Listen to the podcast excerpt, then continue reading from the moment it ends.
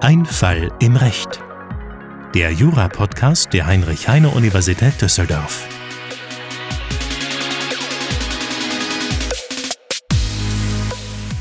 Willkommen bei Ein Fall im Recht, dem Jura-Podcast der Heinrich-Heine-Universität Düsseldorf mit den Fällen aus dem echten Leben. Mein Name ist Philipp und ich habe heute mal wieder meinen Kollegen Tristan dabei. Hi, hier bin ich. Ich freue mich, dass wir mal wieder was aufnehmen hier. Und heute wollen wir mal wieder so ein richtig klassisches Urteil einfach besprechen, das wir gefunden haben. Beziehungsweise wir haben es eigentlich nicht selbst gefunden, sondern es wurde uns von einem Zuschauer oder äh, Zuhörer besser gesagt zugesendet.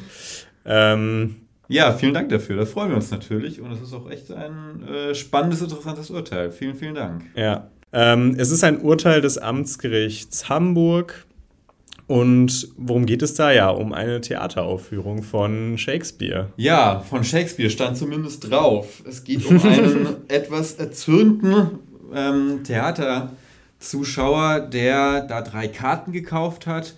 Und zwar für William Shakespeare. Viel Lärm um nichts. Und der Zuschauer, der hatte da drei Karten gekauft und war sich jetzt äh, war jetzt nicht so ganz damit diese Inszenierung einverstanden. Und zwar. Für die er immerhin 30 Euro pro Ticket bezahlt pro hat. Pro Ticket 30, eigentlich gar nicht so teuer. Gar nicht so teuer, dachte ich mir auch, ja. Also geht schon noch irgendwie. Aber er war trotzdem nicht zufrieden und am Preis äh, soll es dann ja nicht scheitern. Ähm, und zwar hat ihm schon von Anfang an irgendwie gestört, dass es nicht ganz so ähm, werks- und wortgetreu war, so steht es im Urteil drinnen. Und zwar sind die da am Anfang mit äh, irgendwie Mopeds auf die Bühne gefahren, was jetzt nach meinem Geschichtskenntnis zu Zeiten von Shakespeare noch nicht möglich war. Außer das Stück spielt in der Zukunft. Aber hm. ich glaube nicht. Ich glaube auch nicht. Ich glaube auch nicht. Nee. ähm, und was ihn aber besonders ähm, erzürnt hat, war, dass das Stück, das eigentlich eine äh, Komödie mit einem Happy End ist, am Ende durch den wohl recht qualvollen Tod, Details werden nicht genannt im Urteil, eines Protagonisten endet. Mhm. Genau. Ich weiß nicht, äh, inwiefern du damit auch schon Erfahrung gemacht hast mit solchen äh, ja, Theaterinszenierungen. Das ist ja schon irgendwie relativ normal auch, dass da in irgendeiner Form das Stück abgewandelt wird. Da werden wir sicherlich auch später noch drüber sprechen, aber genau. kennst du auch? Ja, ja, auf jeden Fall. Ich meine, kann mir nicht vorstellen, dass die letzten Theaterinszenierungen, die ich geschaut habe, vor weiß ich nicht, äh, wie vielen hundert Jahren die ursprünglich mal angedacht waren, genauso hätten aufgeführt, äh, genauso aufgeführt worden wären. Und ähm, was aber, was ich nicht ganz so gut beurteilen kann, muss ich zugeben, ist, ob da inhaltlich was geändert wurde, weil die meisten dieser Theaterstücke habe ich vorher nicht irgendwie äh, im Original gelesen. Ja, muss ich leider auch sagen. Ähm, und diejenigen, da ist es vielleicht schon ein bisschen her. Deswegen kann schon sein, dass da auch mal das Ende kann ich nicht sagen. Ja, könnte ich jetzt ehrlicherweise auch nicht sagen. es gibt doch oft dann am Anfang äh, vor dem Stück noch so eine Einführung, wo dann jemand vom Theater, glaube ich, die Handlung erklärt. Wobei das ist vielleicht eher bei so. Also hier aus Düsseldorf kenne ich das. Ich ja. weiß gar nicht, äh, wenn ich sonst wo im Theater war, eigentlich weiß ich gar nicht. Hm. Naja. Ja, ist jedenfalls auch egal. Unser Kläger war jedenfalls nicht so ganz zufrieden damit. Er hat sich das Stück zwar bis zum Ende angeguckt, mit seinen, ich weiß gar nicht, mit, seinen, mit wem er da war, ich glaube, das stand auch irgendwo im Urteil, seiner Frau und seiner Tochter, genau. Und am Ende meinte er dann, boah, nee, das war doch wirklich nix. Äh, ich habe hier, ich wollte hier das Stück viel Lärm um nichts sehen und jetzt habe ich hier irgendwas anderes bekommen.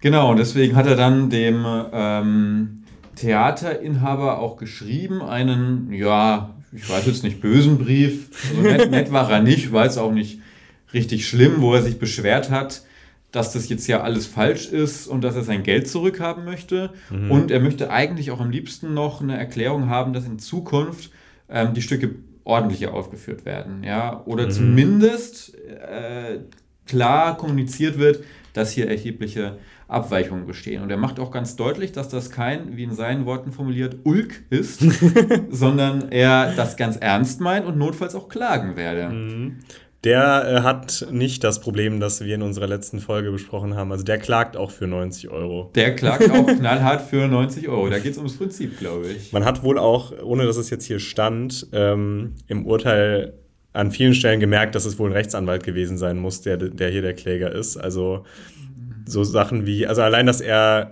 quasi als. allein, dass er klagen würde. Allein, er, dass er klagen würde.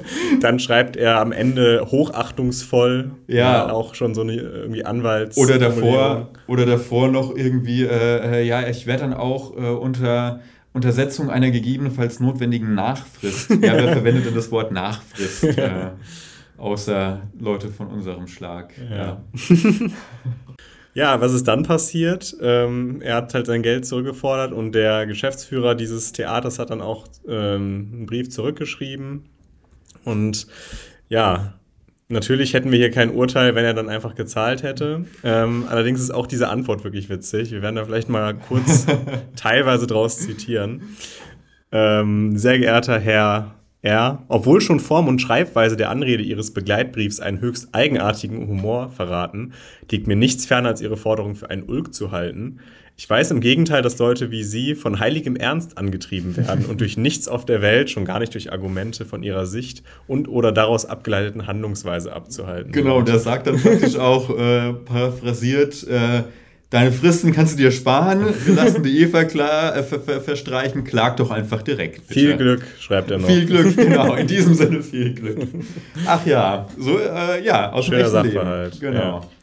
ja. und so kam es dann auch. Ja, also das hat sich äh, unser Kläger nicht zweimal sagen lassen. Er hat dann geklagt ähm, beim Amtsgericht Hamburg, das direkt in die Prüfung einsteigt. Genau, und wenn wir jetzt an diesen Fall rangehen wollen, so wie wir es jetzt auch in der Klausur machen würden, würde ich immer empfehlen, sich erstmal zu vergegenwärtigen, was haben wir hier überhaupt für ein Vertragsverhältnis, um das es geht. Das, das muss ich ja erstmal gedanklich geklärt haben, bevor ich dann überlegen kann, wie sieht es denn jetzt hier aus mit irgendeiner Leistungsstörung oder mit einem Gewährleistungsfall und so weiter. Genau, ganz richtig. Ähm, nur für eure Lösung natürlich, dann macht ihr das nicht in einer Vorüberlegung. Ihr müsst das logischerweise gedanklich äh, in eine Vorüberlegung packen, weil sonst könnt ihr gar keine Anspruchsgrundlage hinschreiben.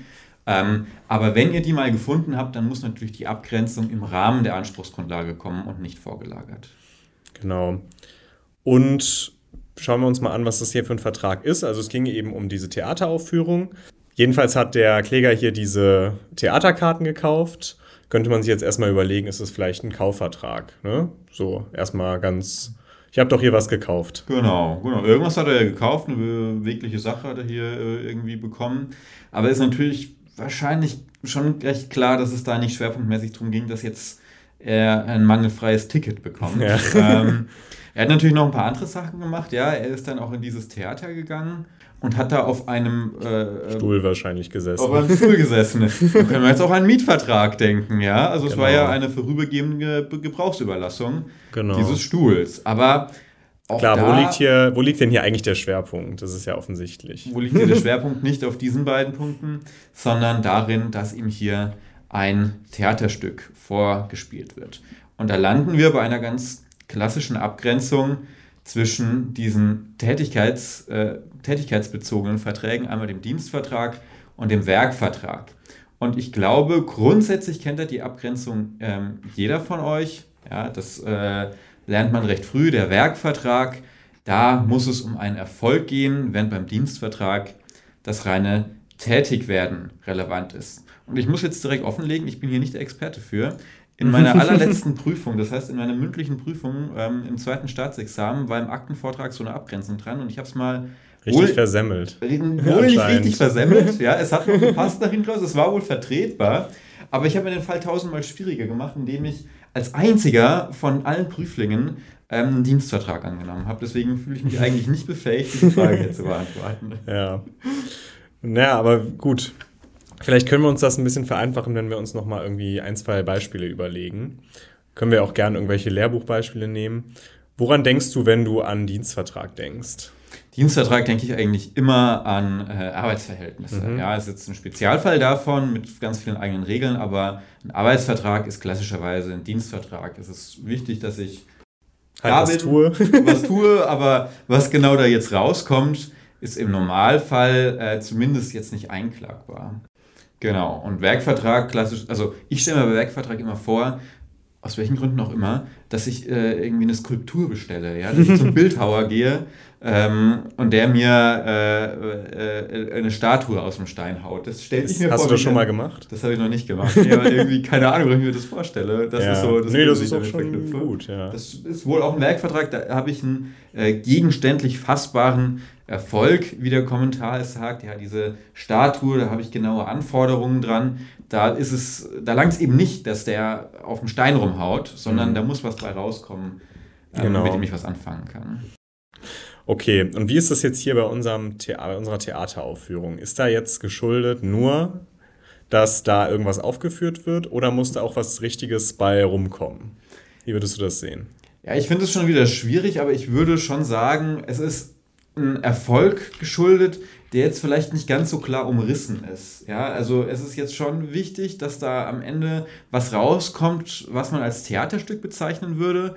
Was jetzt wiederum nicht geschuldet ist, ist so nach dem Motto, äh, Schauspielerin A muss zu, zum Zeitpunkt X auf der Position Y stehen. Das ist vielleicht zu konkret, aber an sich muss am Ende schon mal mehr als ein reines Tätigwerden da sein, sondern etwas, was in irgendeiner Form einem Theaterstück gleicht, soll nach, der, nach, nach Ende der Aufführung dann auch ähm, aufgeführt worden sein. Genau, dass man halt dann sagen kann, jo, die haben hier gerade dieses Stück aufgeführt, so und so, habe ich mir das auch in etwa jedenfalls vorgestellt. Ähm, genau, und daran, daran kann man eben festmachen, dass es wohl ein Werkvertrag ist. Und so, tatsächlich sind auch so Konzerte generell oder auch solche Theateraufführungen auch eigentlich Lehrbuchbeispiele für Werkverträge, auch wenn man eben, wie wir gerade versucht haben zu erklären, das auch eigentlich anders sehen kann manchmal. Genau. Fairerweise muss man sagen, gerade bei so einem Fall macht es wahrscheinlich im Ergebnis auch keinen Unterschied, welchen von beiden Vertragstypen man Keinen großen nimmt. jedenfalls. Keinen großen. Deswegen in den meisten Klausuren ist es wahrscheinlich wichtiger, hier gut zu begründen und zu einem sinnvollen Ergebnis zu kommen. Obwohl es stimmt schon, Theater ist ein klassisches Beispiel für Werkvertrag. Ähm, das sollte man vielleicht nicht unbedingt auf den Dienstvertrag abschwenken. Genau. Wir haben jetzt also festgestellt, dass dieser Teil des Vertrags, wo es um die Theateraufführung ging, dass wir das als Werkvertrag einstufen würden. Und jetzt haben wir ja irgendwie mehrere verschiedene Verträge hier genannt. Ne? Wir haben gesagt, es, ein, es sind Kaufelemente dabei, es sind Mietelemente dabei und es sind werkvertragliche Elemente dabei. Wie gehen wir jetzt damit um? Haben wir jetzt ein, also ja, wie handhaben wir das jetzt in der Falllösung eigentlich? Genau, das ist ein sogenannter typengemischter Vertrag. Da gibt es zwei Ansichten, wie man damit umzugehen hat. Einmal die Kombinationslehre oder Theorie. Ich glaube, das ist egal. ist wahrscheinlich egal. Ähm, und die Absorptionstheorie. Absorptionstheorie besagt, wir bestimmen einmal den Schwerpunkt des Vertrages und nach diesem Schwerpunkt richtet sich dann hier der gesamte Vertrag. Das wäre hier also der Werkvertrag. Im Schwerpunkt geht es eben nicht um den Platz, auf dem man sitzt oder um das Ticket, das man übereignet bekommt, sondern es geht darum, dass man dieses Theaterstück da aufgeführt bekommt. Also würden wir alle Rechtsfragen, die sich im Rahmen dieses Vertrages stellen, versuchen unter das Werkvertragsrecht zu subsumieren. Genau. Und die andere Auffassung, die Kombinationstheorie, die sagt eben, dass wir schon dabei bleiben, dass wir hier einen Vertrag mit verschiedenen Elementen haben. Wir versuchen jetzt nicht zwanghaft alles in diese Werkvertragsschiene zu drängen, sondern wir schauen uns immer den jeweils betroffenen Vertragsteil eben an. Also wenn es ein Problem mit dem ausgedruckten Ticket gibt, wenn da irgendwas nicht lesbar ist, dann wäre das ein Problem vom Kaufvertragselement. Und dann würde sich dieses Problem, nur dieses Problem, nach den kaufrechtlichen Vorschriften richten. Hier haben wir eben jetzt den äh, werkvertraglichen Teil, der betroffen ist, denn es geht ja darum, dass das Stück nicht vernünftig war. Und dann würden wir jetzt diese Rechtsfrage nach dem Werkvertragsrecht beurteilen. Die Vorteile dieser Ansicht sind natürlich, ähm, dass wir viel spezifischer auf die einzelnen Probleme eingehen können. Wenn wir jetzt wirklich einen Mangel mit dem Ticket hätten oder mit dem Stuhl, auf dem der ähm, Kläger hier saß, dann ist es natürlich auch viel sachdienlicher, die ähm, kaufvertraglichen oder mietvertraglichen Regelungen anzuwenden. Und das ist etwas, da bügelt diese andere Ansicht, die Absorptionstheorie, drüber hinweg, indem sie dann sagt, wir müssen auf alles das Werkvertragsrecht anwenden. Das sind natürlich keine so spezifischen und interessensgerechten Lösungen möglich, wie wenn wir hier stärker differenzieren würden. Hier in unserem Fall macht es auch keinen Unterschied. Wir würden so oder so das Werkvertragsrecht anwenden. In der Klausur könnte man es also sogar offen lassen. Okay, wir haben jetzt also unsere Vorüberlegungen abgeschlossen und werden jetzt für diesen Fall weiterhin ins Werksvertragsrecht abtauchen. Und Ja, jetzt fragt man sich vielleicht, wenn man noch nicht gerade in der Examensvorbereitung ist, was ist denn jetzt hier die richtige Anspruchsgrundlage? Und wir können uns das so ein bisschen herleiten. Ja? Wir schauen mal in den Paragraphen 634 rein. In 634 stehen die Rechte des Bestellers, also hier des Klägers, bei Mängeln. Das ist eine Verweisnorm, ihr kennt die vielleicht aus dem Kaufrecht, dort ist es der 437, der uns so praktisch als Wegweiser dient, welche Möglichkeiten hier bei Mängeln ähm, dem Besteller eingeräumt werden. Und wenn wir den uns einmal durchlesen, dann stoßen wir auf die Nummer 3 und da steht drinnen, er kann nach den 636, 323 und 326 5 von dem Vertrag zurücktreten. Was steht denn in den 323 äh, und 326 BGB drin? Die Rücktrittsgründe. das heißt, ähm, nach 323 wäre das die nicht vertragsgemäße Leistung und nach 326.5 kann man eben den 323 auch anwenden ohne Fristsetzung, wenn die Leistung unmöglich ist. Gut. Und welche Rechtsfolge hat dann der Rücktritt? Und die Rechtsfolge des Rücktritts richtet sich nach 346 Absatz 1 BGB. Die empfangenen Leistungen müssen zurückgewählt werden. Hier müsste also das Theater, jetzt mal so gesprochen, die Ticketpreise zurückerstatten. Okay, dann prüfen wir das mal durch. Unser Obersatz würde jetzt also lauten, K könnte gegen B einen Anspruch auf Rückzahlung des Preises für die Tickets aus den Paragraphen 346 Absatz 1 in Verbindung mit 634 Nummer 3, 323 Absatz 1, 326 Absatz 5 BGB haben. Dafür müsste als erstes ein Werkvertrag vorliegen.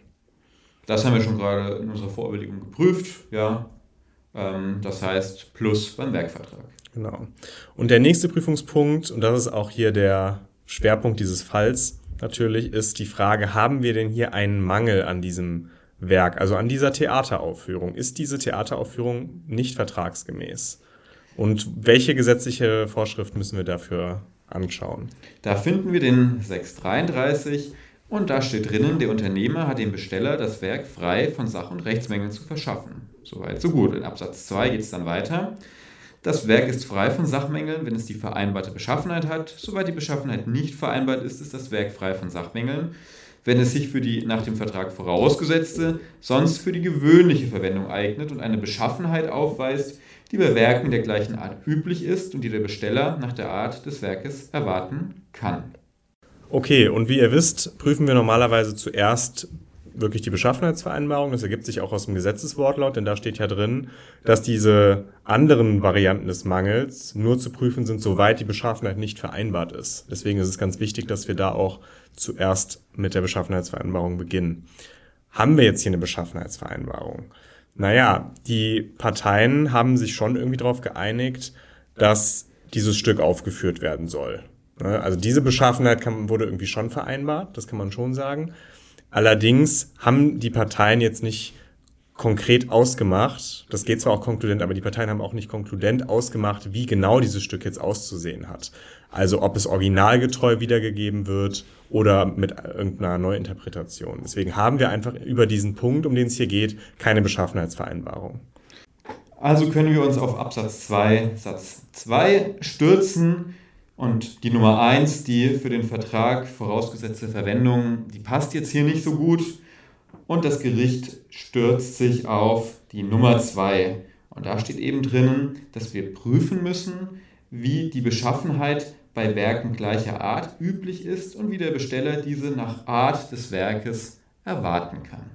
Also stellt sich die Frage, wie ist das eigentlich bei Theaterstücken? Inwieweit kann ich bei Theaterstücken erwarten, dass das eine Wort- und Werk- und originalgetreue Inszenierung ist? Und insbesondere, inwieweit kann ich erwarten, dass dort auch inhaltlich, insbesondere das Ende, nicht abgeändert wird? Okay, also das Gericht geht hier, finde ich, relativ mustergültig vor, zumindest noch am Anfang. Wir hatten schon ein bisschen Auseinandersetzung über, diese, über die Argumentation hier. Es fängt jedenfalls an mit der Aussage, dass bei jedem Theaterstück eine gewisse Interpretation zwangsläufig erfolgen, erfolgen muss.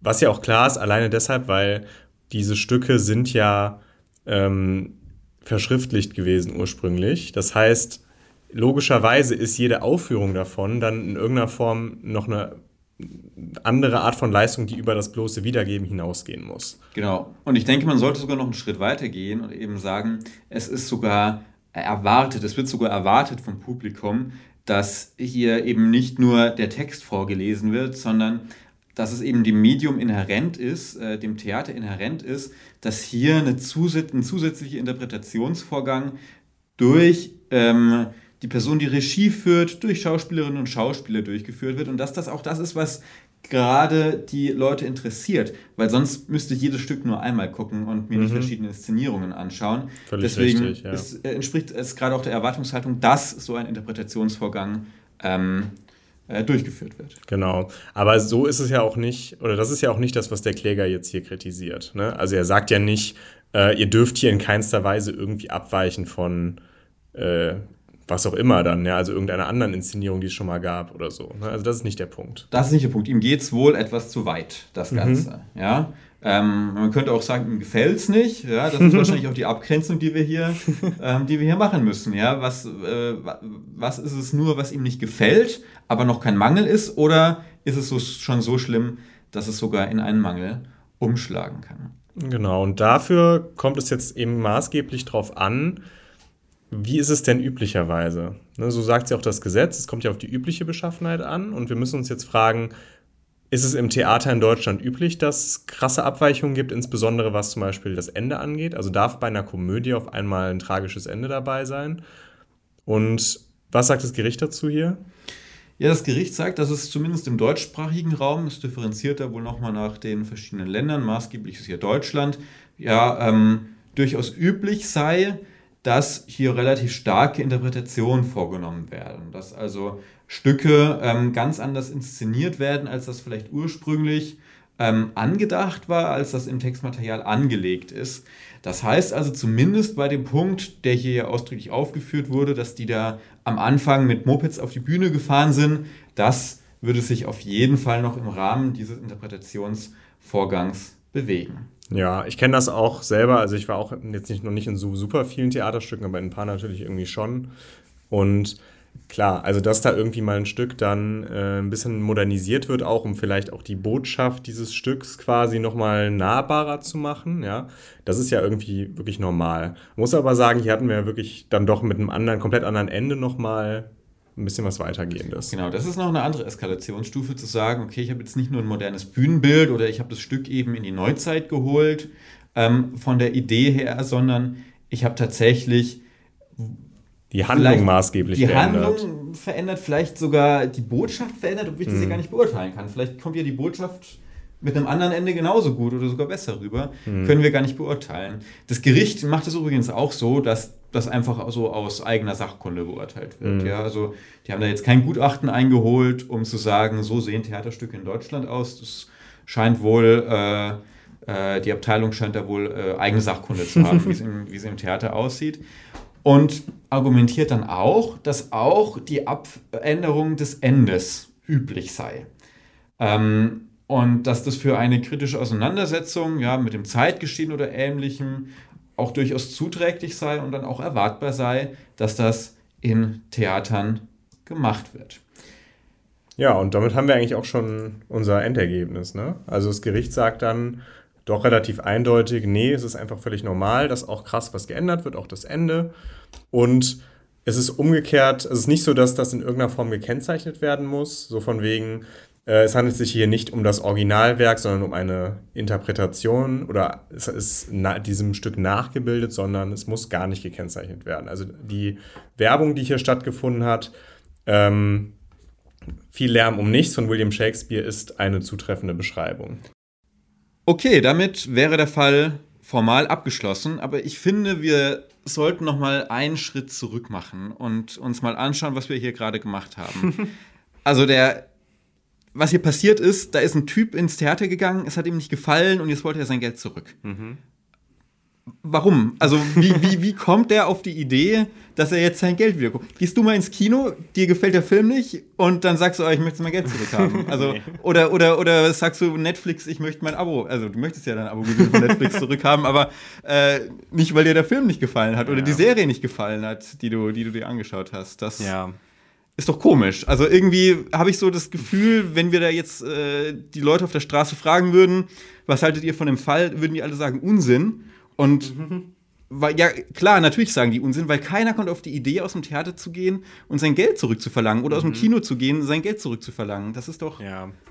Habe ich, also man hört das höchstens mal so als Spaß, ne? Ich will mein Geld zurück. Ja, genau, genau, genau, genau, genau. Klar, also man hat natürlich hier vielleicht die Besonderheit, dass wir halt einen Rechtsanwalt haben und Juristen sind natürlich bei sowas eher mal schneller auf, bei der Idee, auch ich könnte ja mal mein Geld zurückverlangen oder irgendwelche Ansprüche geltend machen.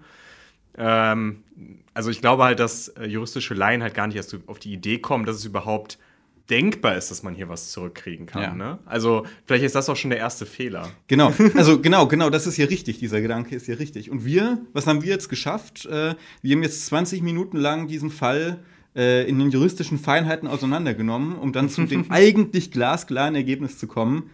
Es gibt nichts. Und das hat ja der Typ auch ganz hervorragend geschafft. Also er hat hier mhm. dieses Scheinproblem genommen äh, wo keiner auf die Idee kommt, es ist ein echtes Problem, hat es aber geschafft, damit äh, erst nochmal das Theater zu behelligen. Die haben erst nochmal zwei Briefe verfassen müssen und dann hat er noch das Gericht damit behelligt. Ja. Stundenlange Arbeit. Und jetzt uns. Und jetzt uns. Und wir die Zuhörer. Und wir die Zuhörer. Also man kann es zusammenfassen. Viel Lärm um nichts. Ja, ja. das passt und wirklich perfekt. Irgendwie äh, ärgert einen das, ja. ja. Äh, ich hoffe euch jetzt nicht, aber ähm, gleichzeitig zeigt sie auch so ein bisschen, was ist unsere Aufgabe. Also wir müssen mhm. jetzt auch sehen, oder das Gericht vor allem musste jetzt sehen, es ist ein offensichtlich unsinniger Fall, aber trotzdem hat das Gericht sich die Zeit genommen und genau das Tatbestandsmerkmal rausgesucht, wo man diesen Unsinn zu verorten hat. Ja. Ähm, und das ist vielleicht so das Interessanteste, was man aus diesem Fall mitnehmen kann. Ja, also natürlich ist das Gericht dazu auch verpflichtet. Äh, rechtliches Gehör ist ja verfassungsrechtlich garantiert. Deswegen ist es auch sicherlich irgendwie von der Vorgehensweise richtig, dass die jetzt nicht einfach sagen, nee, was ein Quatsch. Natürlich, klar. Aber ja, ich verstehe das total. Das ist irgendwie so, das wirkt so unverhältnismäßig aufwendig für dieses ja. Scheinproblem. Genau. Wenn ihr so einen Fall in der Klausur bekommt, dann könnt ihr euch natürlich auch nicht hinstellen und sagen, ist alles Unsinn, dann müssen wir natürlich auch ordentlich prüfen. und ich glaube, für die Falllösung ist dann am wichtigsten, dass ihr euch hier argumentativ äh, mit diesem Problem auseinandersetzt, erst an der richtigen Stelle verortet und dann ein paar Zeilen dazu schreibt. Also ihr müsst ja jetzt nicht wirklich einen Streit aufmachen, wo ihr zu erkennen gebt, dass auch die andere Ansicht vertretbar wäre, wenn sie das vielleicht gar nicht ist. Aber es ist trotzdem notwendig, da ein bisschen äh, Argumentationstiefe aufzuzeigen. Genau, und nicht einfach direkt auf das Endergebnis springen, sondern ruhig mal so ein bisschen einleiten mit, ja, grundsätzlich sind Interpretationen ja normal und so weiter und so fort, so wie das Gericht das hier auch gemacht hat. Und nicht direkt sagen, im ersten Satz der äh, Subsumption, ja, es ist aber üblich, dass sich, das, dass sich auch das Ende ändert. Das ist zwar vom Ergebnis her richtig, aber es gibt halt wahnsinnig viele Punkte dafür, wenn man einfach ein bisschen strukturiert argumentieren kann. Genau. Okay, dann vielen Dank fürs Zuhören und sendet uns gerne weitere Urteile ein, wenn euch noch irgendwas Spannendes über den Weg läuft. Ähm, gebt uns gerne eine Bewertung, sowohl bei Spotify geht das als auch bei Apple Podcasts. Da freuen wir uns auf jeden Fall. Und gebt uns auch sehr gerne Feedback, zum Beispiel über unser Instagram-Profil at Einfall im Recht. Und da findet ihr auch seit ein paar Wochen jetzt mittlerweile einige spannende Reels mit Klausurtipps von Tristan. Ja, ich hoffe, da könnt ihr ein bisschen was mitnehmen. Ist immer schwierig, man hat nur eine Minute Zeit, ähm, aber das entspricht vielleicht auch der durchschnittlichen Aufmerksamkeitsspanne, zumindest meiner. ähm, ja, wenn ihr da äh, zu einem Thema was hören wollt, gebt Bescheid, dann lässt sich das auch einrichten. Gut, dann äh, zuletzt noch der kleine Hinweis: Auf unserer Website findet ihr auch die Lösungskizze zu diesem Fall. Da könnt ihr euch nochmal anschauen, wie schreibe ich das jetzt in der Klausur hin. Gerade vielleicht dieses Thema mit der Vorüberlegung, ne, also Abgrenzung zum Vertragstyp, ist vielleicht nicht was, was jeder schon so oft gemacht hat, gerade nicht in den ersten Semestern. Und da könnt ihr euch das nochmal in Ruhe anschauen. Und das war's für heute von uns. Ähm, bis zum nächsten Mal. Macht's gut. Ciao.